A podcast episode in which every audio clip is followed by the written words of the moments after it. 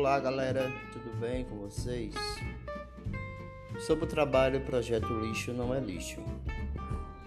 Esse trabalho tem como objetivo produzir algum material, algo novo, criativo, que tenha como princípio base o lixo.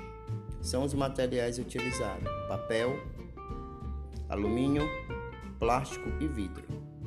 O trabalho deve construir algo que funcione, o objeto deve funcionar e ele é, em, ele é em dupla ou em equipe, mas é com as pessoas da sua convivência, especificamente sua família. O projeto Lixo Não é Lixo, ele tem grande sucesso no final.